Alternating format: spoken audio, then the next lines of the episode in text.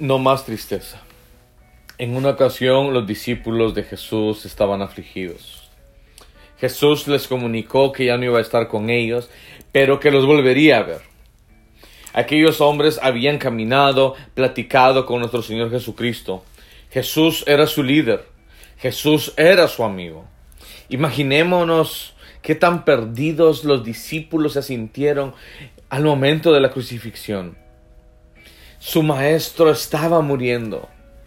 Mas sin embargo, tres días después, nuestro Señor Jesucristo resucitó de entre los muertos. El Señor ha cambiado nuestro lamento en regocijo. Juan 16, 22 dice así. También vosotros ahora tenéis tristeza, pero os volveré a ver, y se gozará vuestro corazón, y nadie os quitará vuestro gozo. Jesús sabía que estarían sumidos en una profunda tristeza en las próximas horas.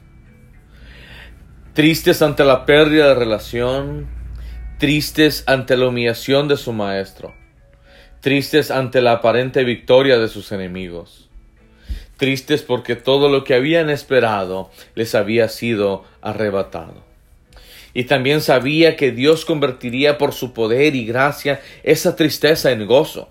El Señor Jesús vino a visitar a los discípulos después de su resurrección y los discípulos se regocijaron en su presencia.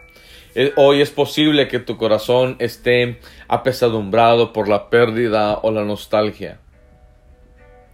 Pero déjame decirte que un día no habrá más tristeza, solo habrá gozo, y esa es nuestra esperanza. Le pedimos a Dios que nos ayude a seguir confiando día tras día. Que Dios te bendiga y te guarde y que tengas un feliz día.